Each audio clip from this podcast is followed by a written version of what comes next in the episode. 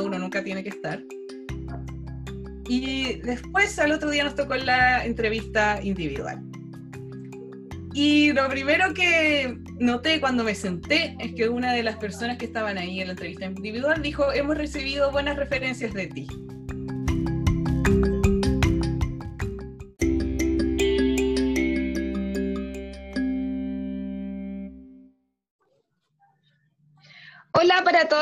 Amigos de Whatever Podcast. Estamos aquí en el capítulo número 15 con la bellísima Ornella, nuestra invitada de lujo, con quien vamos a tener la oportunidad de conversar y de saber un poquito más acerca de su vida.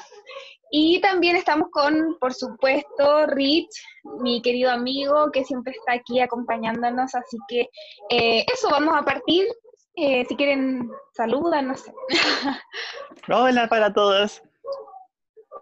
Estamos muy felices con esta invitada de lujo hoy día. O sea, va a estar un podcast espectacular. Muchas gracias, chicos, por la invitación. Qué bueno, qué bueno que te hayan motivado. Nosotros, en verdad, estamos, bueno, partimos de súper poquito y en verdad estamos súper felices porque ya llevamos 15 podcasts, hemos tenido tres invitados y, bueno, súper felices que tú te hayas animado, que hayas aceptado la invitación y que te motivaste al tiro. Sí, obvio. Aparte que cabe destacar que Ornella está desde súper lejos en esta videollamada. Em, ¿Desde dónde? Disculpa, ¿qué, qué país? Noruega, Estoy en Noruega, en Mandal, que queda exactamente en el extremo sur del país, entonces no hace tanto frío. Ya. Ah, qué bueno, qué bueno, qué bueno, qué bueno. Entonces partamos, pues partamos con Sí. esta con esta entrevista a esta querida Miss o ex Miss. Eh, bueno, Miss, porque el título de Miss nunca, nunca te lo van a quitar.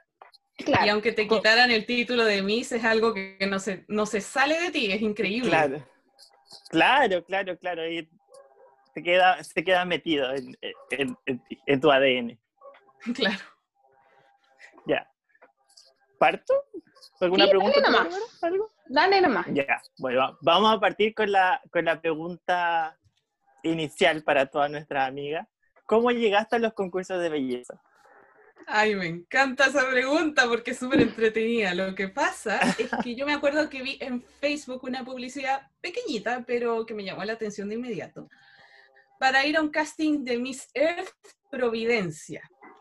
¿Ya? Jamás en mi vida había ido a un certamen, nadie me lo recomendó. De repente yo dije, ¿sabes qué? ¿Por qué no? ¿Qué tengo que perder? Y Yo Claro. al principio pensé que era un casting tipo que yo iba a ser la más fea de inmediato. Eso me dije al principio. Dije, no, probablemente todas tienen experiencia, seguramente son todas flacas, altas regias. Así me dije yo. Y más encima, yo en esa época era básicamente un niñito que andaba por la vida con el polerón de su primo. Todavía lo tengo. Y todavía me lo pongo cuando hago aseo. Entonces, yo dije, ¿sabes qué? Ya lo voy a intentar simplemente porque sí fui para allá. Fui la primera en llegar porque yo soy un monstruo de la puntualidad, igual que mi papá.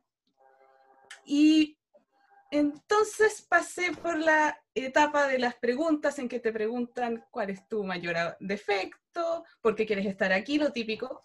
Y en ese tiempo estaba encargada la Paula Burto, que ahora está con un negocio de emprendimiento súper bacán en San Antonio. Han pasado varios años. Y en ese mismo concurso conocí a la Gresley, a Gresley Ríos, y conocí a Man Stevenson, que ya tiene más experiencia en los concursos de belleza y que se concursos. repitieron el plato, claro. Y fue una experiencia bastante interesante porque yo primero no tenía idea de maquillarme, con suerte me hacía una línea debajo del ojo cuando me creía adolescente, y de repente sacaban toda esta paleta de pinceles, de colores. Yo con suerte sabía diferenciar el, el ruch de una base, me daba igual. Y aparte que siempre pensaba que lo hacía pésimo. Y ahí la encargada de maquillaje, que la quiero nombrar porque hizo un gran trabajo enseñándonos, fue Caro Hernández. Y ella nos decía, chicas, si no tienen dinero, miren, estas sombras del, del molchino son excelentes. Y ahí yo dije, a ver, voy a probar porque tenía el molchino al lado de mi apartamento casi.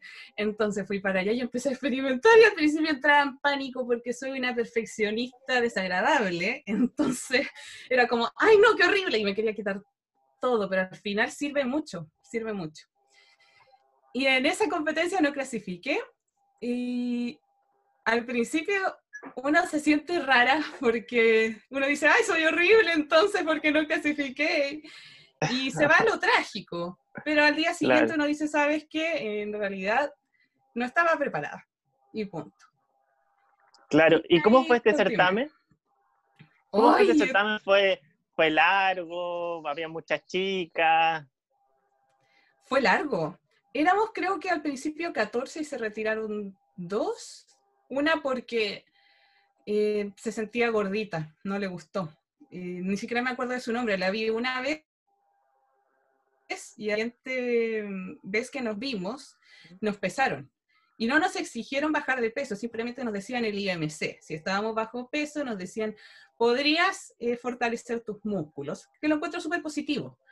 Y si estabas con el IMC alto, te decían, trata de hacer dieta, trata de hacer ejercicio. No era una imposición, no era un tipo Osmer Sousa que te va a pesar todos los días y si no te va a hacer la vida imposible, para nada. Simplemente una sugerencia porque al final una es adulta y es cosa de una cómo quiere verse al final, cómo quiere competir. Y me acuerdo que al principio fue difícil la convivencia entre las chiquillas. Y habían algunas bastante jóvenes y otras no tanto. Pero yo me acuerdo que tuvimos que hacer una prueba grupal una vez. Dividieron a las chicas en dos y teníamos que hacer nuestro propio desfile de mises. Y me acuerdo que en mi grupo habían dos chicas que se llevaban pésimo, pésimo, que se querían sacar los ojos y yo más encima que soy poco conflictiva, no me gusta, si alguien está peleando es muy difícil que yo me meta a pelear a no ser que empiecen a agredirse mutuamente, que ahí eso no tengo por qué tolerarlo, por mucho que esté de testigo y empezaron a pelearse segundos antes de que saliéramos a hacer la prueba. Y yo le dije, a ver, chiquillas, cantemos, juguemos en el bosque mientras uno está para, haciendo papel de payasa en el fondo para romper la tensión. Claro. Y una de ellas me decía, ay, pero entonces yo tengo que dejar que esta persona me diga esto. Y yo le dije, chiquillas, si quieren pelearse, vayan a pelearse afuera cuando esto haya terminado, porque no puede ser que por una vayan a afectar a todo el grupo. Y algunas incluso peleaban porque no les gustaba el tema que nos había tocado para, la, para el desfile Miento, un tema que nosotras elegimos. Y yo les decía, chiquillas, ¿quieren ser mi ser? Yo supongo que todas las que están aquí quieren ser mi ser. ¿Sí? ¿Sí? Sí, me dijeron. Yo les dije, bueno, cuando sean mi ser, no les van a preguntar si les gusta el vestido, si les gusta el maquillaje, si se sienten cómoda con el cambio de peinado. Simplemente las van a agarrar porque van a representar a una organización, tienen que hacer quedar bien a la organización y las van a lanzar. No les van a preguntar, porque ustedes accedieron a entrar a esto libremente. Y cada, cuando uno eh, decide algo, tiene que asumir las consecuencias. Exacto. Exacto. ¿Y ese año qué, qué año fue? ¿Quién ganó tu, ese concurso? Ganó Margaret Stevenson. Fue el mismo año en que ganó el Mr. Chile Tiare Fuentes, sí. Y quedó de primera finalista Fernanda Méndez. ¿El 2016? Creo, no me acuerdo. Sí, 2016, sí. Buenísima. Y, y después de, ese, de esa experiencia que dijiste, ya no clasifiqué, eh, ¿Cómo te sentiste y cómo volviste a, motivarte a volver a otro concurso? Volví de inmediato. Ese mismo, como un mes después, se hizo el Miser San Antonio. Y ahí quedé como tercera finalista. Y yo dije, bueno, vamos, vamos aprendiendo. Claro. Y ahí me retiré un tiempo largo, como un año. Y yo dije, a ver, ¿en qué estoy fallando? Y yo dije, ¿sabes qué? Mi pasarela. Mi pasarela es un asco, es un robot. Y yo me veía y me daba cuenta y me decían, suéltate, pero yo no sabía lo que era soltarse, porque ¿qué es soltarse? Ay, los brazos, ay, las caderas, ¿y qué es soltar la cadera? o las piernas, no, no lo entendía bien. Y ahí me metí a clases de pasarela un mes pero fui a Neomodel porque vi que me encantó la pasarela de una de las chicas que vi y me dijo que había ido allá. Pero quería una clase personalizada. ¿Por qué? Porque yo había tenido la experiencia de ir a clases de pasarela grupales y sentía que a pesar de que la mayoría aprendía, los que teníamos más dificultades, como yo en pasarela, no aprendíamos al mismo ritmo que los demás. Entonces yo quería algo personalizado. Y me metí un mes con Giselle de Neomodel, que me parece que Neomodel no sé si ya existe o no, pero Giselle lo que yo sé es que ya no está en Chile, está viviendo con Vincent afuera con una hija recién nacida. Y ella es que es maravillosa profesora y muy ardua, ella me lo advirtió. ¿Tú quieres meterte a clases de pasarela conmigo? Porque yo te voy a hacer sangrar. Yo dije, sí, hazme sangrar, yo no le tengo miedo a, a sangrar. Es más, cuando yo estuve en la universidad, me metía siempre con el profesor más cototo. Como que me gusta sufrir, si no, no, no aprendo. Me pasaba que cuando me metía con el profesor fácil no entendía nada porque me relajaba. En cambio, con el profesor destructor tipo tanque, con ese sí aprendía. La presión. Claro, la presión. Y aprendí muchísimo con ella. No quedé una experta, porque experta en pasarela yo no soy, pero me sentí mucho más cómoda y una vez que mostré mi pasarela otra vez, eh, me decían, tienes linda pasarela, no una pasarela perfecta, yo no creo en eso, porque hay tantos estilos diferentes que la perfección yo no creo que exista, y es más, la perfección es enemiga de lo bueno. Así que una vez que eso terminó, ¿A qué concurso fui? Creo que fui al Miss La Florida, no me acuerdo. Ah, no, fue al Miss International Chile. Ah, verdad. Yo vi que ese año hicieron como un tipo reality, ¿o no? ¿Ahí tú participaste o no? Sí, ahí participé. Ahí bajé de peso como loca porque te pesaban todas las semanas y te retaban si había subido algún, algo de peso. Muchas chicas se estresaron y me acuerdo que más encima en nuestro primer día en Miss International yo aparezco en ese video casi desmayándome porque yo había cometido la gran equivocación de llenarme de agua por días y resulta que terminé en la clínica por intoxicación con agua. Fue la cosa más estúpida del mundo. Así que cuidado, chiquillas. Pero por lo menos el doctor me dijo que era flaquita. Y había una amiga al lado mío que se puso a reír así como, lo conseguiste, lo conseguiste. Yo sí, aquí estoy en la clínica, pero lo conseguí. Y pero para allá. Sí, flaca, o sea, tampoco, yo nunca voy a ser flaca, flaca, flaca porque yo tengo algo acá que se llaman caderas, que son abundantes y no se van a ir y agradezco que no se vayan nunca porque las amo. Y aparte que acá en estos países llaman mucho la atención, para que sepan como dato. Y, y así fui. Me acuerdo que para ese concurso sangré, pero es que ay, me desvanecía. Yo hacía todo, todo, todo, todo. Llegaba temprano, fui a todo, fui muy disciplinada. Sin embargo, el jurado decidió otra cosa y mandó a Estefanía Galeosa a mis Internacional. Y yo quedé de primera finalista. Claro, y ese año, ¿cómo fue ese concurso? ¿Fue largo igual o no? ¿Fueron varios meses de preparación? Varios meses, eh, algunas chicas no aguantaron la presión, que se fueron como el primer día, algunas el segundo. Y... Pero lo bueno es que fue un concurso súper honesto, porque te decían, chicas, aquí este es régimen militar, y lo decían así, vamos a hacer esto, vamos a hacerlo así, ustedes son libres de quedarse o de irse, y me parece súper justo. Tú puedes criticar, tú puedes decir, a mí no me gusta que te pesen, es válido, a mí no me gusta que me midan, me siento objeto, puede ser, pero siempre tienes la libertad de permanecer ahí o de irte. Eso se trata de ser adulto. Y muchas en ese tiempo tomaron la decisión de irse, que me parece fantástico porque tú no tienes por qué quedarte en un lugar en el que no te sientes bien, es más, lo apoyo. Y otras nos quedamos. Y aprendí muchísimo también. Claro, y, en ese tiempo ese concurso estaba dirigido por unos venezolanos. Sí, por Vincent Camacho y por Giselle Álvarez. Ahora me acordé del ah. apellido. Y ella, ella fue la que te enseñó pasarela. Sí, sí. Es muy buena profesora, pero es así, estrictísima. Ah, buenísima, buenísima. Y, después de eso, em, ¿te fuiste a tu concurso internacional o no? Después de eso fui a Miss La Florida, que tuvo tanta polémica. ¿Por qué, ¿Por qué tuvo tanta polémica? Bueno, vi que... Sí, sí, tuvo fue el último año, ¿no? Ese fue el último año que se hizo, ¿no? el, el, último año que se hizo y después se hizo la versión fruna de ese concurso que era el Miss Santiago. Y lo llamo así, sin tapujos. Yo sé que en Chile estamos eh, muy acostumbrados a decir las cosas de manera bonita, que no duela tanto. A mí me enseñaron de otra manera y más encima eh, yo egresé de Derecho, entonces me, me enseñaron a decir las cosas con precisión, ir al grano. Y me acuerdo que entré con muchas esperanzas porque luego de Giselle eh, yo tuve clases con Juan Carlos Hernández. Entonces entré a su concurso para continuar eh, poniendo la pasarela y yo dije, ¿sabes qué? Yo quiero ahí ya con esto rematar y quiero llevarme una corona sí o sí. Ya estoy aburrida, porque uno también tiene que eh, ponerse límites, sí, o si no se convierte en una obsesión casi nociva para ti.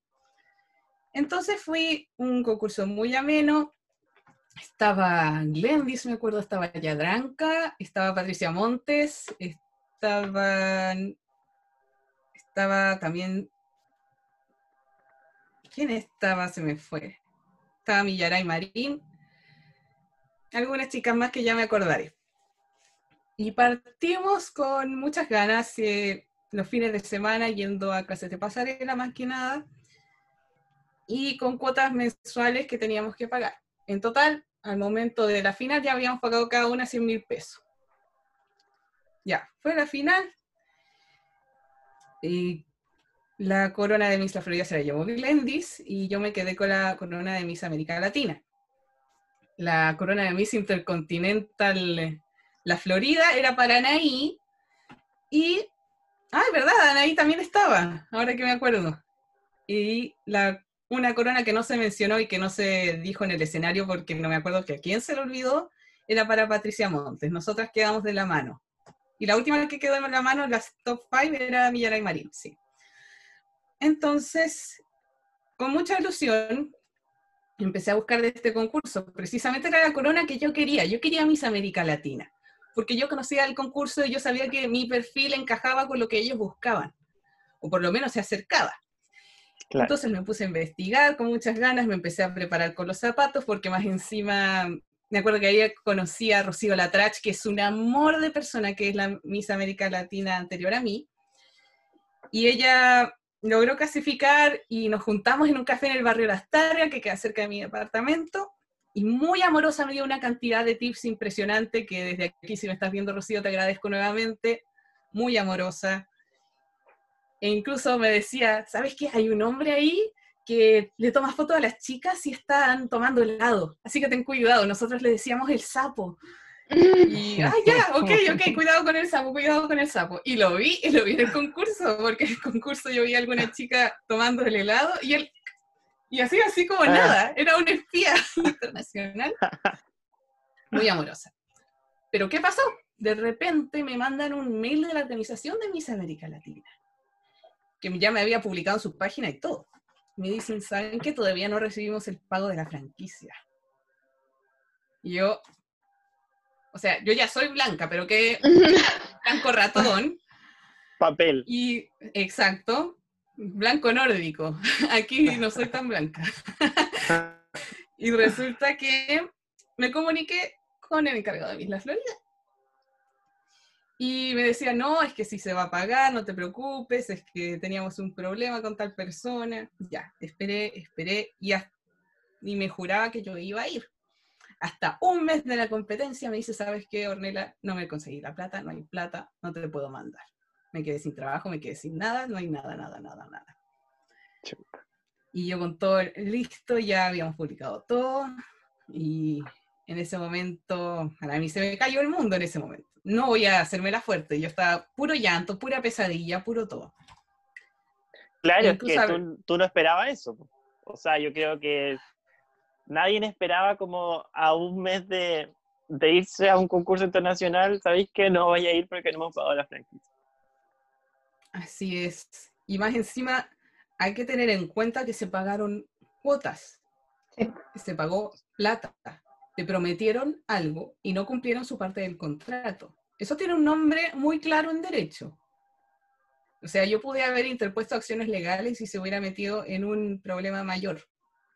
Claro son cosas serias. Entonces yo dije, ya, ¿qué hacemos acá? Ahí hablé con la Claudita, que es la helada madrina, eh, muy amorosa ella como una mamá y cuidándome al pie del cañón. Dijo, ¿sabes qué, nena? Vamos a hacer esto, vamos a decir lo que pasó y vamos a ver cómo lo hacemos para, por último, alcanzar a pagar algo del pasaje y lo demás. Yo para la franquicia lo que hice fue tragarme mi orgullo y pedirle plata a mi papá, derechamente. Y más encima entendiendo que mi papá es un hombre súper anticuado y que esto de los concursos no le gusta. Y mi papá, eh, con la mano en el corazón, con todo, me prestó la plata. Tranquila, lo vamos a solucionar. Porque más encima yo soy su princesa, yo soy la hija menor, entonces también sabía que iba a ponerse con eso, pero uno entiende que los concursos de belleza, si bien le encantan, no son lo más importante del mundo y es plata pagar una franquicia. Entonces tampoco me gustó pedirle plata, pero yo dije, ¿sabes qué, papá? No me gusta lo que, lo que estoy haciendo y no me esperaba. ¿Me puedes ayudar? Sí, hija, no te preocupes. Y ahí se solucionó el tema de la franquicia. Y con la plata del, del sorteo, yo me acuerdo, con la rifa, esto, y nosotros pagamos el pasaje. Y la señora Asirema, que es la dueña del concurso, y el staff de Miss América Latina fueron sumamente comprensivos, porque yo debía haberla pagado un mes antes de ir, pero entendían mi situación, me dijeron, tranquila, Ornella, tú eh, envíanos el pasaje y el resto de la plata tú nos lo pasas en la mano cuando estés aquí en República Dominicana. Así que me, acuerdo que llegué al hotel, eh, ya estábamos sentándonos, llenando la ficha, todo, y me dijeron, ¿tienes algo para mí? Y yo dije, sí, aquí está. Y oh, por fin fue un peso sacado encima, porque más encima yo no soporto tener plata en efectivo en la mano. Me, me siento expuesta, siento que todos me están mirando, no. y, así, se logró. Más encima estaban, habían chicas que estaban full patrocinadas, que tenían como 500 carteras Michael Kors y yo iba con suerte con, con dos carteras ahí y que me la había pasado una tía. Porque piensa que esa plata yo la pude haber usado también para financiarme a mí misma. En Entonces ropa, llegué básicamente, claro, es caro. Y yo llegué casi a pata pelaya. Y pero con el apoyo también de Andrea Fachín, que ella fue mi diseñadora, diseñó varios vestuarios que yo usé y otros que yo tenía en la casa como que los enchuló. Más encima yo había bajado de peso, entonces tenía algunos vestidos que me quedaban grandes.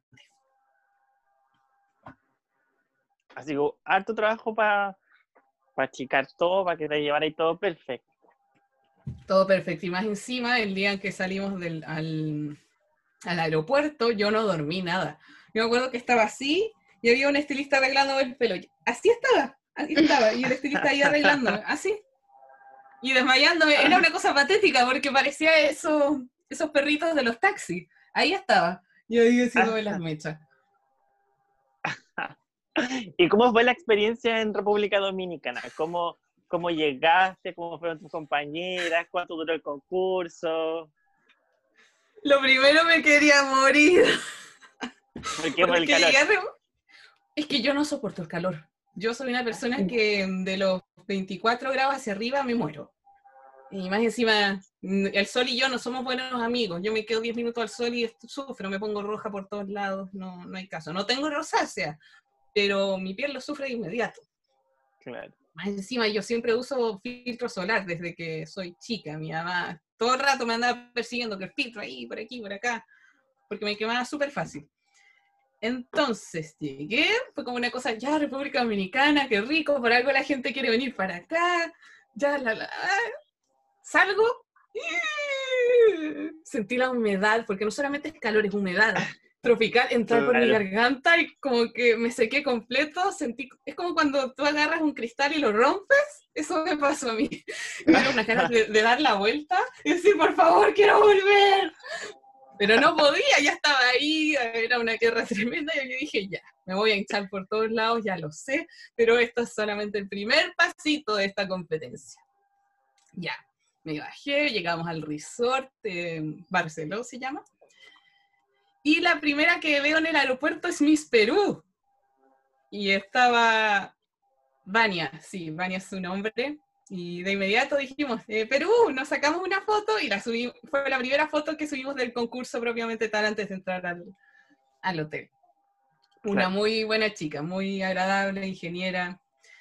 Y deseamos que nos tocara juntas porque, como dije, es una chica súper gentil. Y llegamos y me tocó con Costa Rica, que ella fue mi roomie. Una chica muy guapa que sigue los concursos de belleza, súper activa, es una chica muy fitness, yo la admiro muchísimo por eso. Y me di cuenta cuando llegamos a nuestra habitación que yo iba a ser su especie de hermana mayor. Uno, porque ella era como cuatro años más joven que yo, y segundo, porque se notaba que era de esas chicas que, que necesitan un poco de disciplina. no en el sentido de, de que ella les falte para estudiar o para sus rutinas de ejercicios, para nada, sino que de repente necesitan un poco de presión para sacar su máximo potencial. Entonces, ella era las que mantenía la diversión, porque yo soy una persona que de repente se pierde en lo cuadrado y se le olvida de repente eh, divertirse. Entonces ella me daba esa jovialidad, esa alegría, ese apoyo emocional. Y yo le decía a ella, vamos a llegar tarde, apura, te voy a cerrar la puerta. No, decía, es que, es que me falta aquí, es que me falta. Y dije, vamos a llegar tarde, no se puede llegar tarde, vamos. Porque sí, si alguien, si alguien después escucha este video, les quiero decir que la chica que llega un minuto tarde, ese minuto se anota.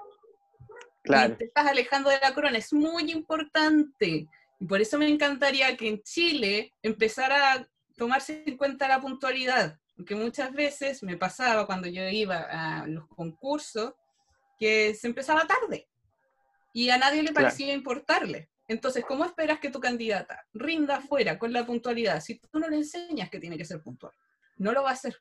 Y sin puntualidad ya estás perdiendo la corona. Y dicen, no, es que es un concurso de belleza. Espérate, espérate. Primero, esta reina de belleza va a trabajar. No va simplemente a hacerse la bonita. Y tú no puedes llegar tarde a un trabajo. Porque si tú llegas tarde a un trabajo, le haces perder plata a la organización que representas. Y eso no es buen negocio ni para la organización de belleza ni para nadie. Entonces, llegamos puntuales a todo todo, todo, todo. Algunas chicas llegaban tarde, pero las Powerhouse llegaban siempre temprano. La chica de Estados Unidos, no me acuerdo su nombre, llegaba también eh, temprano para todo. Y para mí las más potentes eran República Dominicana, porque era una diosa de ébano alta, estupenda, hasta, hasta el día de hoy sigue su carrera de modelaje y vive en Miami, me parece ahora. Y Estados Unidos siempre es potencia en América Latina porque son muy activos en las redes sociales. Yo me di cuenta de inmediato. Siguen una carrera muy impresionante. Y yo llegaba ahí bajo perfil, ¿ah? pero, pero yo me di cuenta de una cosa. Ellas tienen sus virtudes, tienen sus beneficios, tienen sus eh, ventajas. Yo tengo las mías. Claro. Entonces apliqué en parte lo que me había enseñado Rocío Latrach y en parte las máximas de la experiencia de uno saludar a todos, darle la importancia a todos, cómo estás, cómo dormiste, no meterse en chismes, porque de repente eso es lo que más le traiciona a uno. Yo jamás hablé más de ninguna chica, no lo hago hasta el día de hoy, aunque tú puedas tener tus opiniones. Claro. Pero nos faltaba la que empezaba a hablar de inmediato. Sin embargo, las chicas que yo conocí en el concurso de la generación que a mí me tocó, un amor de personas. Amor, amor, amor, amor. Me llamó la atención algo que nunca me había pasado de repente yo veía a la chica de Nicaragua, me miraba de una manera especial. No de manera ni simpática, ni pesada, nada, sino como, como con interés. Pero algo veía de mí y yo no sabía qué. Y de repente un día me dijo, qué linda tu piel. Yo dije, ¿por qué? Dijo, no, es que es blanquita. Digo, pero es que en Chile me decían que me fuera a broncear, que cualquier cosa, y yo decía, pero es que en mi país no es así, en mi país incluso te preguntas si estás enfermo, y ella me dijo, no, es que en mi país la piel blanca es apreciada. Y la chica de República Dominicana me dijo lo mismo, que en mi país también la piel blanca es apreciada, es, símbolo de belleza. Y ahí uno empieza también a cranear en su cabeza. ¿Cómo es que se concibe la belleza en Chile y cómo se concibe en otros lugares? Tienes que tener muy en cuenta el tipo de belleza que les gusta en otros países. Porque yo de repente le, le digo a mi marido, ¿sabes qué? Mira, esta chica va a competir ahora por Chile. Y él me dice, ay, pero se ve como cualquier noruega. y yo le muestro, mira a esta chica, ella le dijeron que parece normal, demasiado normalita. Y él dijo, pero ella es preciosa, ¿por qué no la mandan a ella? Mm. Entonces, claro, uno tiene miradas diferentes dependiendo de cómo te criaron, de en dónde naciste. y del contexto sociocultural que te envuelve. Todo eso influye en tu percepción de la belleza. Por ejemplo, eh, lo primero que yo me fijé en Cristian eran sus pómulos y sus ojos. Eso que a mí me gustó, por lo menos físicamente. Pero a otras personas les gusta, no sé, la espalda. Otras personas les gusta que tenga buen mentón y además es una mujer de mentón. En fin, podemos seguir hablando de esto por siempre. Y en este concurso, primero empezamos con las que teníamos crisis del, del, clima tropical, que me pasó a mí, que a todas se nos hinchan los pies como Bárbara, andas todo el día con tacos, es una cosa impresionante. Y con esa temperatura y con esa humedad, es un caldo de cultivo para agarrarse cualquier cosa en los pies. Estábamos todas con banditas, parchecuritas, y por suerte Costa Rica había comprado miles, porque su mamá había insistido, porque ella quería una cajita simplemente. Dijo, ay, pero mamá, ¿por qué tanto? Sí, y la mamá dijo, sí, lleva bastante, lleva bastante, nunca sabes. Y sí, ella fue mi salvavidas porque ella me pasó parchecuritas toda la competencia, yo no tenía idea. Y más encima ya era como el cuarto día de competencia, era una semana de competencia entre paréntesis, y vieron, Chile, tus pies están demasiado hinchados, y era una pata de elefante terrible, porque más encima, como yo les había dicho, yo no, yo no tolero bien el calor, no lo, no lo tolero. Y ahí las chicas del staff me vieron los pies también, dijeron, sabes que Chile tenemos que hacer algo porque si no te vas a enfermar. Y estaba con retención de líquido total, horrible. Y ahí me dijeron, ¿sabes qué? Toma este té verde y toma esta pastilla que te va a ayudar con la retención de líquidos. Claro que tú pasé por, cerca del baño casi toda la tarde, eh, pero, pero me hizo súper bien, súper bien. Incluso lograba eh, mantener mi energía en alto rendimiento. Muy importante. Entonces fue la preliminar el día miércoles, todavía me acuerdo, todavía me acuerdo. Como el tercer día de competencia. Y el puntaje se distribuye así. 50% era entrevista, dividida entre la entrevista grupal y la entrevista personal. Y el resto era la preliminar, la final y tu desempeño como candidata. Que es importante, el día a día. En eso está la puntualidad, el respeto, todas las cosas que les mencioné. Claro. Y partía la preliminar, partíamos con el traje. No, miento finalizábamos con el traje típico, partíamos con el bikini, me parece, y después formal. No me acuerdo el orden. La cosa es que, y aquí viene el gran es que, y partíamos, y en el traje típico pasó algo. Yo me estaba poniendo el traje típico, que dicho sea de paso lo hizo una vecina de la Claudia que se hacía trajes de cueca ay, pero ¿por qué trae tan fome el traje de cueca, la chinita? En Miss América Latina, para los que no saben, no admiten trajes de fantasía. Tiene que ser típico. Es más, la chica de Brasil llegó con un traje de carnaval precioso, que a mí me encantó. Y más encima la brasileña era espectacular. Me encantaba. Le encontraba una belleza de mujer. Hasta mi hermano se enamoró. Pero bueno, mi hermano es un, eh, mi hermano es un, un enamoradizo. Entonces, y yo pensé, ese podría ganar, pero dije, espera, no, no va a ganar. No va a ganar. Y claro que no, ganó Portugal, que Portugal es un traje típico precioso y tapada de pies a cabeza, porque Miss América Latina es un concurso sumamente conservador. No admitía lycra, no admitía eh, faldas de tubo. Incluso daba ejemplos de qué escotes eran aceptables y cuáles no. Incluso el staff de maquillaje tenía sus reglas respecto al maquillaje. Me acuerdo a Marita, que todavía la acuerdo, me acuerdo, saludos, saludos Marita, que está en Perú. Ella nos dijo al principio, chicas, ¿ustedes conocen a las Kardashian? Nosotras dijimos, sí, las conocemos. Bueno, nosotros no las queremos aquí. Y dijo, ese iluminador se lo saca, este aquí, este acá, esto no, por favor, los eh, labiales nude, por favor, no los usen, no nos gustan, y así, varias reglas. Uno sí quería la seguía, uno, algunas no lo siguieron y andaban con la cara iluminada todo el día, pero al final eso se reflejó en su no clasificación, que eso pasó.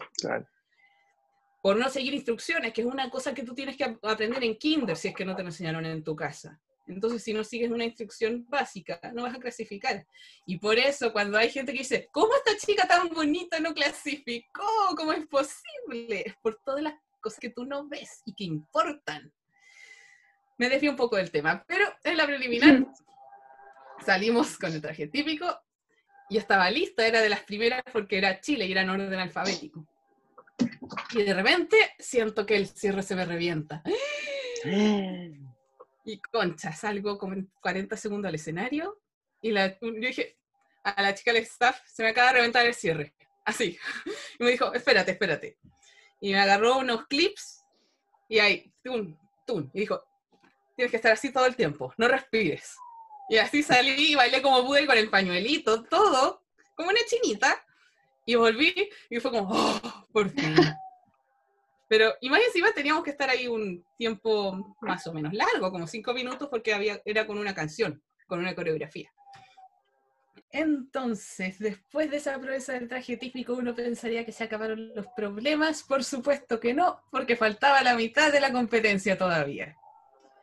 Entonces llegaba la parte más importante y nos dijeron que era lo más importante, que la preliminar era un show para la gente, muy bonito, pero seguía siendo un show. Dijeron, lo más importante está en las entrevistas. Jueguensela ahí. Si su compañera habló, ustedes hablen el doble. Y así nos dijeron. Por lo menos así nos dijo una de las chicas del staff, para no eh, agrupar a todo el mundo. Y llegamos a la entrevista, primero era grupal, de ahí era individual. A mí me tocó con Paraguay y la chica de Brasil, y la chica de Brasil no sabía español. Entonces yo me ofrecí primeramente para traducirle, porque yo sé algo de portugués, me manejo. Entonces le traduje. Y de ahí la chica de Paraguay me copió la idea y, le dijo no, yo le voy a traducir a la brasileña. dije, ya, bueno, no importa. Pero siempre que preguntaban con, en la entrevista grupal, que era con diferentes jurados, íbamos rotando. Eh, era la primera en contestar porque así me aconsejaron. Si, si, alguien dice, oigan, ¿quién es la primera en hacer este, esta sesión de fotos? Tú tienes que decir, sí, yo. Y va a ser la foto más fea, da lo mismo. Tú tienes que ir y ser la que tenga iniciativa en todo. Cada vez que alguien pregunte, oye, hay preguntas, tú levantas la mano de inmediato. Así me dijo Rocío Latrach y de nuevo le agradezco muchísimo. Y, y entonces ahí la chica de Brasil espectacular, se quebró y tuvimos que contenerla un poco porque no le gustaba no saber español, le, como que se emocionó. Y ahí con la chica de Paraguay y yo la contuvimos algo. Y de nuevo, la chica de Brasil era espectacular. Entonces, eh, yo me sentí confiada, más que confiada, eh, segura, porque confiado uno nunca tiene que estar. Y después, al otro día nos tocó la entrevista individual. Y lo primero que noté cuando me senté es que una de las personas que estaban ahí en la entrevista individual dijo, hemos recibido buenas referencias de ti. Para que tomen nota, cualquier chica que esté en los concursos, una vez que ya se sientan, ya saben todo lo que has hecho. Y lo que no has hecho también. Lo que está tras bambalinas también se evalúa. Sobre todo eso, porque en el, en el escenario todos son perfectos. Pero afuera, abajo, las máscaras se caen y una entrevista en la que preguntaban cuál era mi mayor defecto según yo. Preguntaron también sobre mi carrera y preguntaron qué significaba para mí estar en una universidad católica. Sabían todo de mí. y a otras chicas les preguntaban o dos o tres preguntas. A la chica de Costa Rica, mi Rumi, eh, le preguntaron ¿quién crees que aparte de ti debería ganar la competencia? Y ella me mencionó a mí. Eso fue sumamente emocionante. Después de esa entrevista, me di cuenta de que todas decían que le fue fantástico, pero esto siempre es con referencia a uno. Tú no le preguntas a ningún experto si la entrevista fue un éxito o no. Es sumamente difícil, porque siempre uno dice que la entrevista le fue bien. ¿Alguna vez han escuchado decir a una candidata que le fue mal en la entrevista? Yo sí, yo sí he escuchado. ¿A una? ¿A cuál? No, no, o sea, no me acuerdo en estos momentos, pero en algún certamen que he estado hay chicas que de repente entran como, como muy preocupadas a la entrevista y salen y dicen como, no, es que me puse muy nerviosa, es que no sé cómo me habrá ido, eso sí lo he escuchado. Ah, pero en privado. Claro, claro, en privado. Ah, claro. Sí, porque yo me refiero a la información que llega específicamente, por ejemplo, un grupo de Facebook, eh, dicen, no, si hablé con ella me dijo que le fue súper bien. Ah, claro, sí. Eso no se sabe, no se sabe. De repente tú eres el perfil de chica que encaja bien en un concurso y no en otro. Pasa también y evalúan también tu look en el momento de presentarte y todo. Entonces eh, llegó ese momento de tan preciado de la final un día bastante agitado, pero especial. Yo dije que yo le dije a, Cristian, mi marido, yo le dije a mi Rumi que yo me contentaba con clasificar para hacer que todo este esfuerzo valiera la pena. Y yo lo decía de manera bastante realista, porque yo veía que las chicas que estaban al lado mío eran espectaculares, y todas tenían sus virtudes. Algunas quizás no venían con la ropa de última marca, algunas quizás no, no tenían la cintura de avispa que de repente se busca, pero todas tenían lo suyo, por algo estaban ahí. Claro. Y llegó a la final y de repente estaba de las manos con la ganadora de Holanda, que es Nadine, de madre colombiana. Y de hecho, ella, si tú has ido a Holanda, te vas a dar cuenta que Nadine y la gente en Holanda no se parecen mucho, ella se parece más a la mamá, se notaba, sobre todo su bronceado perfecto. Entonces, eh, quedamos de la mano y yo dije, es que si, si gano esto sería abrumador, no, no me lo espero, no me lo espero, no me lo espero, pero aún así estaba agradecida ya de estar ahí. Y ganó Nadine y nada que decir, fue una dama de principio a fin, sí, y Nadine y yo éramos sumamente diferentes, ella era rubia bronceada, yo era blanca morena, y yo dije, aquí somos tan diferentes que seguramente van a, el criterio que nos a diferenciar va a ser mínimo y nada que hacer. Aquí ya cuando estás de las manos, hay veces en que un detalle que te diferencia de la otra puede hacer la diferencia, como un fallo fotográfico. Pero aún así, al terminar el concurso, eh, uno va a agradecerle a todo el mundo, a la señora Sirema también. Y la última frase que me dijo fue que yo era de los jóvenes que tenía el potencial de hacer que el mundo cambiara. Y todavía lo aprecio mucho.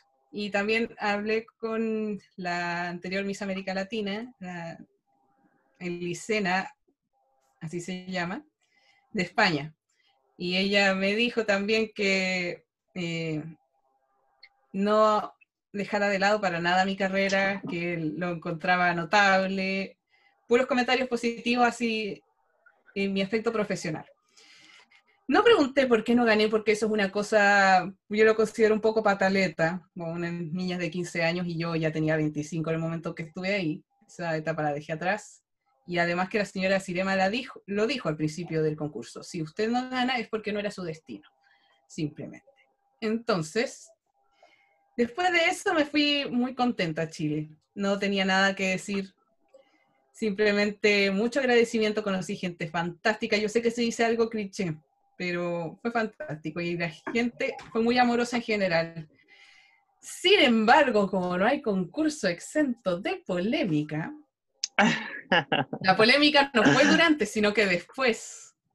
Porque yo volví a Chile muy feliz y de repente una candidata muy poco viva, tengo que decirlo, subió un estado eterno a Facebook pero con unas faltas de ortografía y de puntuación increíbles que ahí yo ya me di cuenta por qué no había ganado. Perdónenme que lo diga así tan dura, pero resulta que en Miss América Latina busca una chica con educación. Si tú no llegas ahí con una carrera interesante, no te van a tomar en cuenta. Lo primero que hizo la dueña del concurso cuando estuvimos frente al alcalde de Punta Cana fue decir que yo era abogada de tal universidad. Fue lo primero. De ahí dijo mi nombre, de ahí dijo de dónde yo venía. Y andaba diciendo, básicamente diciendo que no le había faltado nada para clasificar. Eso dijo. Y después empezó a tirarme basura a mí. Y yo dije, pero si esta chica nunca le hice nada, ¿qué pasó? Y yo tomé el pantallazo, aunque después borró el, el estado, pero yo lo tengo, que no se olvide. Yo no le dije nada que lo tengo, no sabe. Pero lo compartí con mi equipo para reírnos un rato, porque lo encontré fantástico. Eh, decía que yo tenía estilistas que me andaban arreglando y nada que ver, uno se prepara con su compañera en la habitación.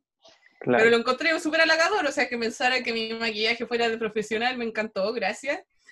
Y decía que ella en la preliminar la estaban vistiendo una chica del, del staff y que de repente apareció otra chica del staff y dijo, Chile necesita ayuda y que la dejaron con el vestido ahí como a la mitad. Y básicamente pensó que desde ahí que yo estaba, tenía el concurso arreglado. Y yo me pregunto con qué plata, si con suerte pude llegar a República Dominicana y con dos chauchas nomás.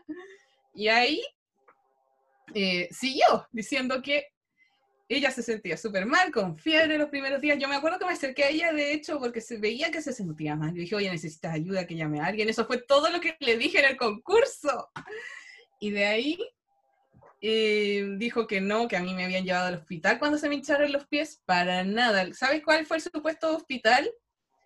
Que Marita nos dijo a la hora del almuerzo, parece, que si alguna chica necesitaba ir a la farmacia por algún problema de salud, que fuera con ella. Fuimos El Salvador y yo y con suerte tenían paracetamol en esa farmacia, daba, daba pena y más encima carísimo.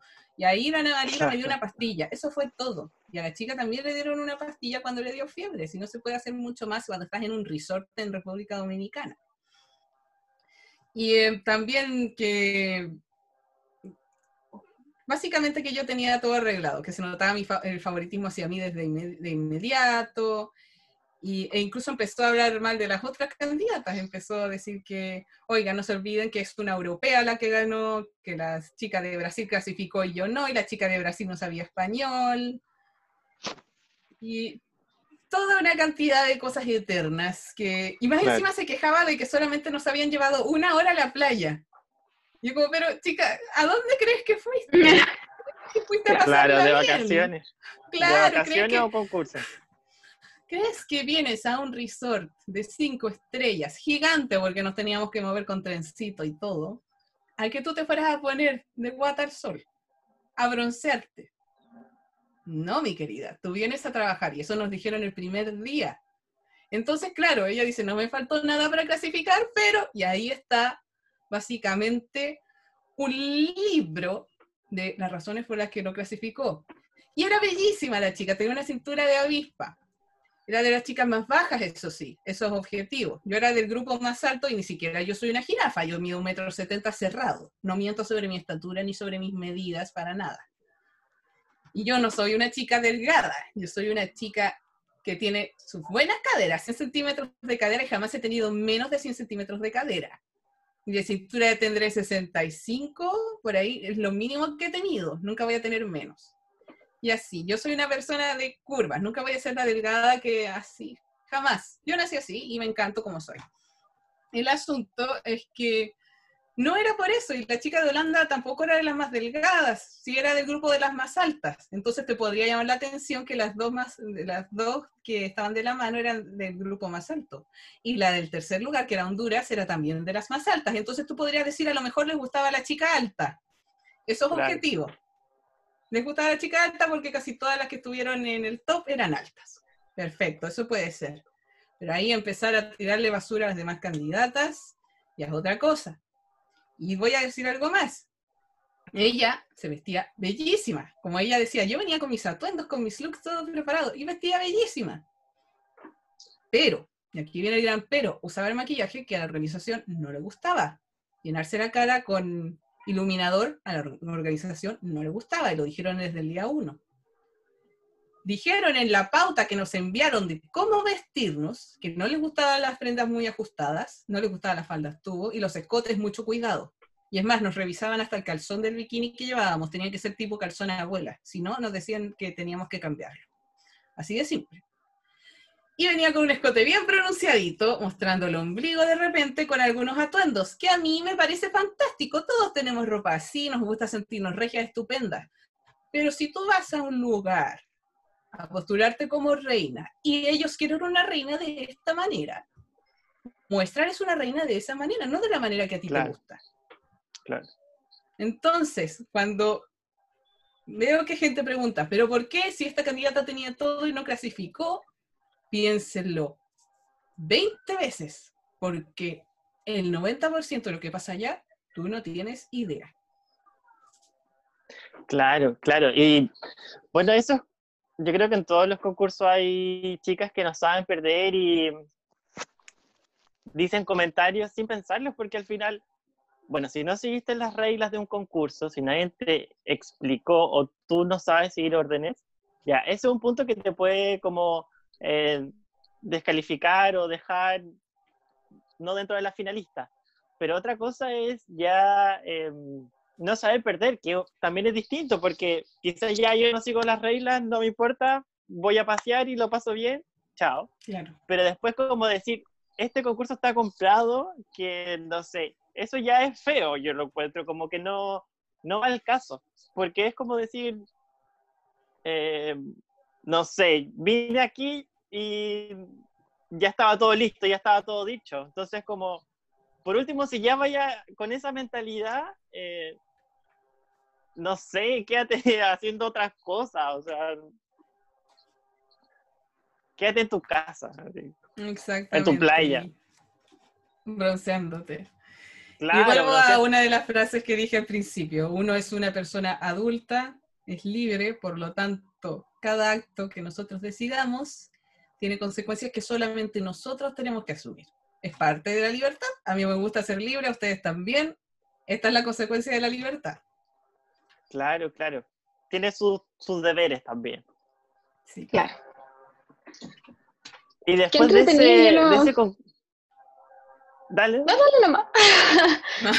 Después de ese concurso, o sea, ahí llegaste a Chile y igual causaste como, como que sonó harto, o sea, como que todos decían, no, Chile debió ganar, esa corona era de Chile, eh, y escriben así como más encima ganó Holanda, como en un concurso que se llama América Latina. ¿Cómo, ¿Cómo, te sentiste después de eso? O sea, ¿nunca pensaste decir, ya, quizás debería intentar en un último concurso? O... No. Bueno, primero, ¿cómo me sentí frente a la respuesta del público? Me sentí muy acogida por el público, no con las descalificaciones a Nadine, esas no me gustaron, pero eh, aprecié mucho el apoyo, y era impresionante. Y además en Punta Cana estaba lleno de chilenos, lleno. Entonces cuando fue la final en este teatro gigante, la gente gritaba Chile y de repente decían chi, chi, chi, le, le, le, y uno tiene que seguirlo, obvio, porque claro, el público, y uno dice vengan a vernos y todo. Em, aunque siempre estábamos acompañados de gente del staff, pero también uno tiene que ir así, animando a los demás a que te animen. Fue súper lindo sentir ese apoyo. Y el público siempre va a tener eh, su favorita y el jurado puede tener otra, es legítimo. Si no me eligieron a mí era porque no era lo que querían básicamente y eso no tiene que ver con que es que yo hice esto y la otra hice la hizo esto. No tiene nada que ver, puede que nunca lo sepa y tampoco es gran tema. Puede que la razón sea, me gustaba más ella. acabó y no tiene más. Si en el fondo, el, como yo les decía, hay cosas subjetivas que alguien aprecia y que otros no la aprecian. A mí, por ejemplo, por, por mis pómulos, eh, los maquilladores decían, ay, qué bacán, y empezaban ahí los pómulos. E incluso algunas que les gustaba hacer smokey eyes dijeron, uy, tienes el párpado amplio, qué rico, y empezaban a hacerme smokey eyes al tiro. Porque, porque el smokey eyes con el párpado más chico cuesta hacerlo mucho más y no queda el mismo efecto. Pero habían algunos que, anónimos, no sé qué tan anónimos, que decían, ay no, por mis pómulos me decían cara de vieja. Sobre todo cuando yo bajo de peso, esto se me marca más todavía. Y se me forma como una sombrita. Y a mí me encantan mis pómulos, no los cambiaría por nada del mundo. Y aparte que yo dije, a ver, esto, este insulto, entre comillas, porque cara de vieja lo encuentro insulto de cinco años, eh, dije, ¿dónde lo he escuchado? Lo había escuchado. Y fue como, ah, ya me acuerdo de este. Y antes de que ganara Miss Universo, a mi Cecilia loco, a ella le decían cara de vieja precisamente por sus pómulos que no tenía la carita así como redondita, tierna de, reina de belleza. Y se lo dijeron, junto con otras cosas que son parte del ninguneo del que no me siento orgullosa de mi país. Y resulta que cuando ganó, ¡ay! Todos, todos, qué lindo, qué genial, tenemos una misma universo. Y yo pensé, bueno, si a una diosa como Cecilia Boloco le dijeron cara de vieja, que me queda para mí que soy una simple mortal. Obvio que me van a decir algo, entonces fue como, ya, gracias por, por el cara de vieja me han dicho de todo, que no soy linda, que soy fea, que soy guatona, y yo pienso ya, dime una más original que sea. Incluso algunos dicen, no, que no me gusta su oratoria, que la encuentro muy perfeccionista, muy cuadrada, muy esto. Pero uno también, como yo les decía a algunas chicas de, de estos concursos de los que yo he ido para, para hacer una clase, una lección de algo, o para compartir mi experiencia, les decía que uno tiene que ver las críticas de dónde vienen. Si un profesor de oratoria, probado, no un profesor que se dice soy profesor y nunca ha ido a ninguna competencia, nunca ha hecho casi ninguna parte, no tiene diploma de absolutamente nada, un profesor de verdad te dice, me encanta tu oratoria. Y viene una persona que es panadero, por ejemplo, y dice, no soporto tu oratoria. ¿Cuál crees que tiene más peso? Claro. El, el del profesor, obviamente. Claramente. Entonces también, eh, ese fue un fantasma con el que yo tuve que lidiar con algunas chicas en Chile en los concursos, que decían, no, que hubo un comentario que me dijo que yo era muy normalita. Yo le dije, ¿sabes qué? Tu normalita allá afuera no es nada normalita. Lo que pasa es que a la gente le hace falta conocer un poco más. También veían el, en el Miss Universo con la Miss Universo actual que tenemos, esos comentarios horribles a su imagen, que su pelo, que es fea, que es todo. Y yo, y yo pensaba, no saben de verdad que en varios países de África el, concepto de belleza está en el cráneo.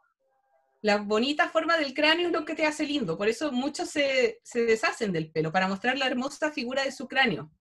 Eso es lo que les gusta.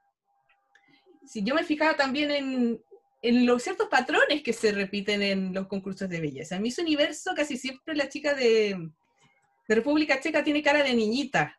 Probablemente eso es lo que les gusta allá. Eh, Claro. Veía que países como Sri Lanka casi todas tenían una nariz prominente y recta. Posiblemente eso les gusta allá. Yo conozco muchas personas que les gustan las narices así, porque para ellos es personalidad. Y es válido. Hay países en los que les gustan los dientes separados, porque te hace ver también una apariencia aniñada. Hay de todo. Pero lo que yo no tengo por qué compartir es que empiecen a basurear la imagen de, de alguien, diciendo, hoy que es horrible, que no sé cómo la eligieron, cómo se les ocurre. ¿Por qué ese ninguneo? Si a ti no te gusta, es lícito. A mí me gusta un ideal de belleza, tanto en las mujeres como en los hombres, y eso es lo que a mí me gusta. Pero si a alguien le gusta a alguien completamente opuesto a mí, no tengo por qué andar basureándolo. ¿Quién te dio el derecho de andar basureando a esa persona? ¿Qué sientes tú por Claro. dentro? ¿Qué sientes la necesidad de andar denigrando al otro? Eso no lo voy a entender. Es que no es necesario. Yo creo que este último tiempo, yo creo que estamos aprendiendo un poco más que la belleza igual es distinta. O sea, cada uno tiene su, su propia belleza y, y va a depender de cada persona qué le gusta o qué no. O sea, los estándares de belleza acá en Chile por mucho tiempo fueron muy marcados, pero yo siento que igual ahora se está notando un poco más la diversidad y decir, ya, esta chica también es linda, esta chica también es linda, porque sí, porque a otras personas les gusta, llegan a otro público y listo. Sí, aparte que los conceptos de belleza en todos lados, como tú dices, son, son distintos. Y, y bueno, yo he tenido la oportunidad de conversar contigo en, en, en vivo y en directo, con la Claudita también. Y a mí no me cabe duda de que tú eres una Miss como de tomo y lomo. eh, y también conversamos muchas veces de, de esto como, como del estereotipo, de que, de que a nosotros nos gusta tanto esto, pero a veces no, eh, no todas las personas tienen el mismo, no, no buscan lo mismo. Y eso obviamente que en otros países va a ser así. Entonces, em, yo creo que acá en Chile, probablemente en muchos otros países también, pero acá en Chile como fans de los certámenes de belleza, como que nos falta más ponernos la camiseta, como que siento que los chilenos son, somos demasiado chaque- chaqueteros, o sea, si a la Miss le va bien, claro, ya cuando vuelves como súper, te fue genial, lo hiciste espectacular, esa corona era tuya, así que no ganaste, no sé, pero cuando te vas para allá es como, no, como la mandaron a ella, entonces eso tiende a ser, eh, tiende a repetirse, y es algo que probablemente em, va a haber que cambiar, porque al final, cuando a ti te dan ganas de competir? Cuando te sientes también em, cómoda con el proceso. Entonces, por ejemplo, nosotros acá actualmente con, con Bridge estamos formando Mises también.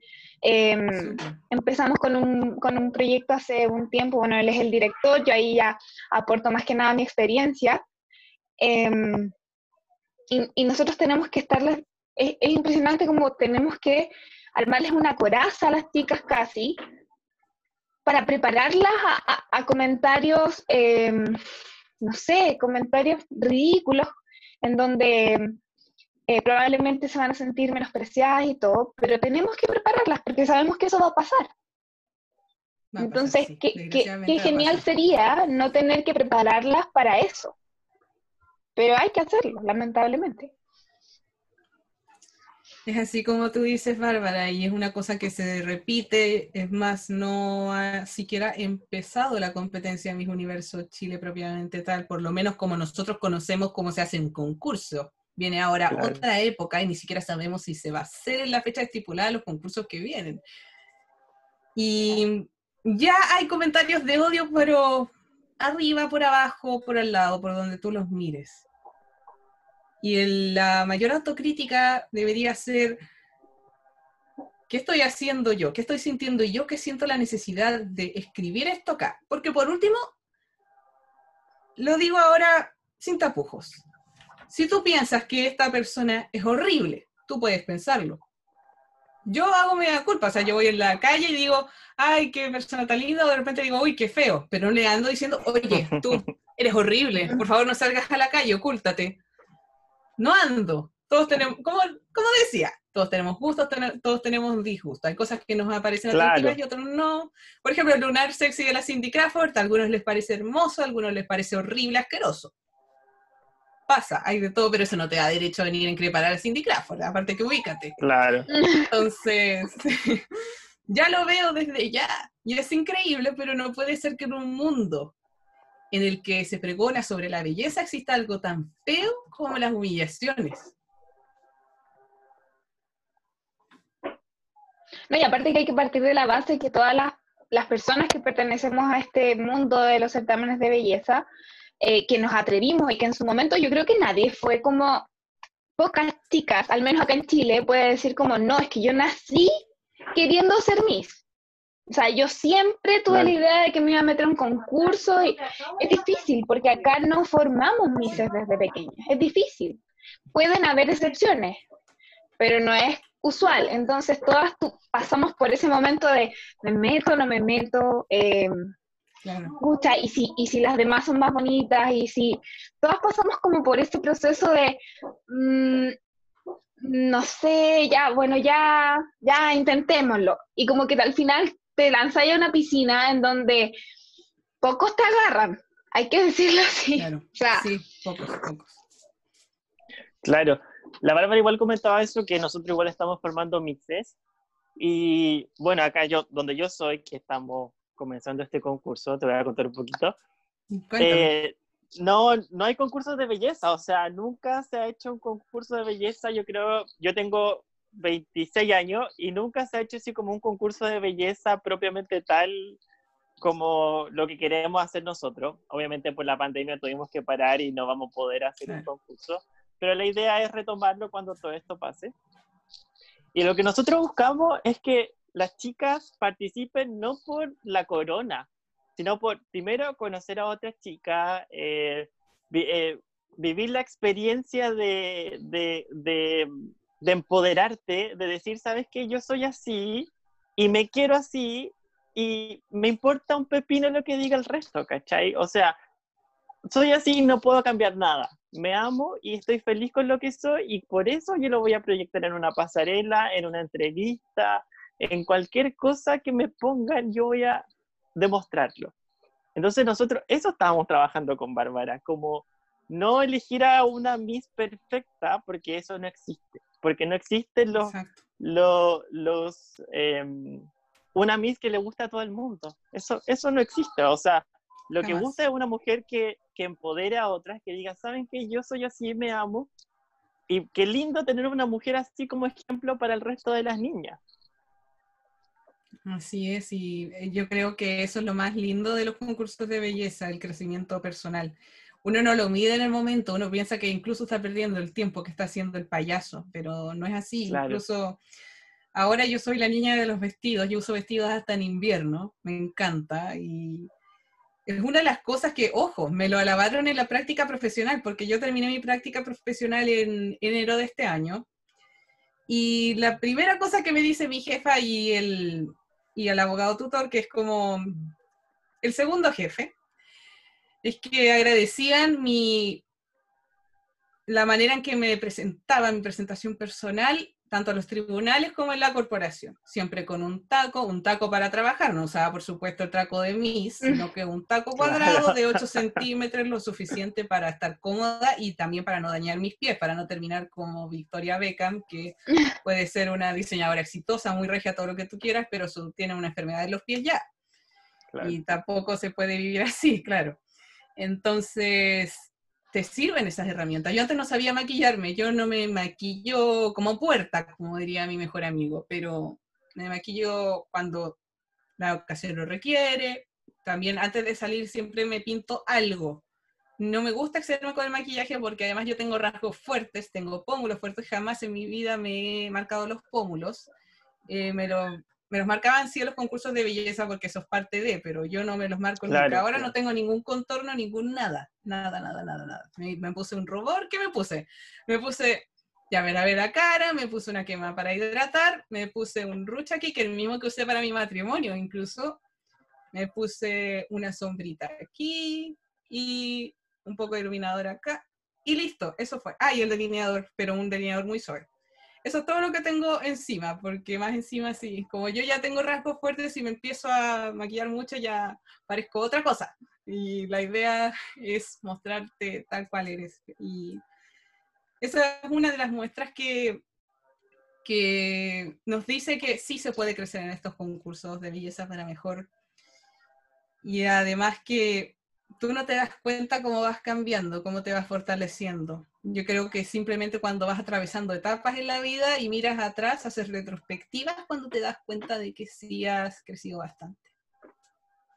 No, y aparte que, por ejemplo, nuestras chicas que, lamentablemente no pudimos, eh, como te contaba Rito, no pudimos seguir con el concurso, em, al final lo que nosotros queríamos también es que, puta que es rico yo les decía a las chicas, hay, hay muchas disciplinas en las cuales tú puedes cambiar eh, en buen sentido, o sea, hay muchas disciplinas en, en el mundo, en tu vida, que te pueden hacer em, pulirte como persona, desarrollarte, etc. Y los certámenes de belleza son una de ellas.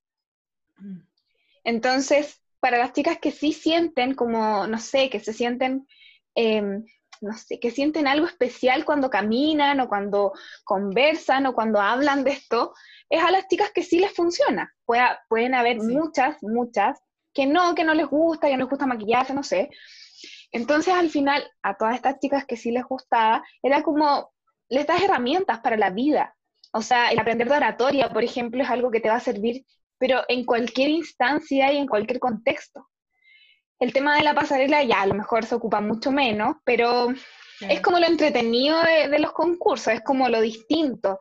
Es una faceta que tú no andas, no vas a comprar el pan súper empoderada, así como con zapatos de 15 centímetros, no, pero es tu momento, o sea, ese es tu momento. Y si en algún momento tienes que usar tacos por ese motivo, te vas a pasear en eso, porque pasar de 15 centímetros con plataforma a un taco no sé, de oficina, es como, con eso podéis bailar, o sea. Sí, con eso troto, troto. Claro. Y, además que se, uno aprende a sacarse partido. Por ejemplo, yo ahora acá en el norte se me electrifica mucho el pelo, por eso me lo estoy tocando cada rato, porque yo me toco el pelo y se me electrifica así, pero horrible. Eh, y me pasa acá en el norte nomás. Eh, pero si yo quiero, o sea, me refiero a como cuando yo me tengo que arreglar para algo, X, uno ya sabe, uno ya tiene esas herramientas, uno sabe qué es lo que le queda mejor. Entonces eso también es algo para la vida, o sea... Se ahorra mucha plata. Sí, se ahorra mucha plata. Em, oye, en realidad nosotros no hicimos tantas preguntas, pero es que siento que la Ornella tiene una oratoria, pero maravillosa, y además que Gracias. Eh, tu, tu, historia fue muy entretenida, entonces como que no, no era necesario hacer preguntas como que tú avanzaba, yo estaba metidísima así como escuchando cómo partió y todo esto. Ya estamos llegando al final del, del capítulo. Eh, así que te dejamos como, eh, siempre hacemos esto como dedica unas palabras a lo que tú quieras, quizás a las meses que vienen. Tú ya te retiraste porque Ornella está, para los que no saben, ella ya está casada, está titulada también. Em, y puta, ya, ya pasó esto en su vida, pero nunca se va a ir, como lo dijiste en un inicio. Uno siempre es Miss. Así que eh, te invitamos a decir algunas palabras a, no sé, a nuestros oyentes y ya posteriormente nos despedimos. Gracias, Bárbara. En primer lugar, agradecerles a los dos. Ha sido súper ameno conversar con ustedes, súper rico la tarde. Bueno, aquí es la tarde. Se ha pasado, pero volando. Y a las chicas, sobre todo, que están compitiendo, les quiero aconsejar algo que siempre se los aconsejo y no me escuchan, pero les prometo que les va a ser útil para la vida. Aprendan inglés, por favor, chiquillas, de verdad, y no crean en nada de lo que les dicen que en un mes va a estar lista, en dos meses va a estar lista. Eso no es así. Si tú no eres nativo en un idioma, como lo somos nosotros que hablamos español, porque nacimos en un país de habla hispana, no vas a terminar nunca de aprender inglés. Con suerte vas a llegar avanzado, pero inglés nativo simplemente se adquiere viviendo en el lugar por un periodo prolongado. Y si tú no naciste en un lugar o no puedes darte el lujo de vivir allá una temporada para aprender más inglés, tienes una herramienta muy fácil. Acá está. Muy fácil. Yo les decía a algunas chicas eh, a las que les conversaba, uno no tiene problema en andar horas y horas a arreglarse las uñas, que mira el peinado que se hizo esta niña, que mira lo que pasó, qué opinas, comadre, WhatsApp todo el día acá mismo puedes aprender no un idioma, no solamente inglés, que te va a servir para mucho más allá que un concurso de belleza, te va a servir para la vida profesional y para todo. O sea, tú vas a nutrir tu currículum de verdad, no poner habla inglés intermedio cuando no habla ni hello. Hazlo de verdad, por ti, porque el concurso de belleza tiene una vida para la que es competidora bastante corta. Se termina rapidito, pero el inglés se te va a quedar acá y te va a servir para absolutamente todo. Y solo por el hecho de saber inglés, puedes incluso optar un mejor trabajo. Y eso sí que importa porque al final el concurso de belleza dura un espectáculo, pero el trabajo te da de comer, que es mil veces más importante. Así que chiquillas, YouTube, lecciones gratis, todo el mundo tiene celular con internet, lo lleva para todos lados, aprendan, que incluso yo encontré clases de noruego en YouTube y profesores de noruego en Chile no encontré. Ese es mi último mensaje. Ojalá les sirva para la vida Gracias, y que les nutra la vida eh, profesional también. Bueno, yo creo que diste varios consejos en realidad en cuanto a certámenes, pero este último, eh, sí, yo estoy totalmente de acuerdo contigo, es súper importante. Eh, bueno, así que te agradecemos de todo corazón, de verdad creo que mm, es como, no sé, siento que diste todos los tips habidos y por haber, eh, para las chicas, como sobre todo en, cuanto a disciplina, que de repente es algo que no se ve tanto. Así que, em, bueno, no, no sé, estoy súper, súper contenta con, con, todo lo que conocimos acerca de ti, de tu historia. Muchas gracias por aceptar em, la invitación. Eh, qué rico que estás allá con, em, puta, no sé, en realidad partiendo tu vida como ya adulta, por decirlo de alguna forma, eh, te, veo, radiante, súper contenta, así que muchas gracias por aceptar la invitación. Muchas gracias a todas las personas que nos han escuchado. Em, y bueno, eso en realidad. Sí, en verdad, volver, volver a agradecerte por aceptar, que al tiro dijiste, sí, sí, qué entretenido. Entonces, súper feliz que nos hayas contado toda tu experiencia, todo lo que viviste, en verdad, todos los consejos que diste, porque, bueno, a pesar del consejo final, como dijo Bárbara, dijiste un montón de tips durante, el, durante todo lo que nos contaste y a mí también me encantó escucharte, así que gracias, por, la, por aceptar. Así que eso... Muchas gracias, Ornella, y nos despedimos de ustedes. Que estén muy bien. Un besito para todos. Así que eso. Adiós. Besos. Que estén bien. Chao. Chao.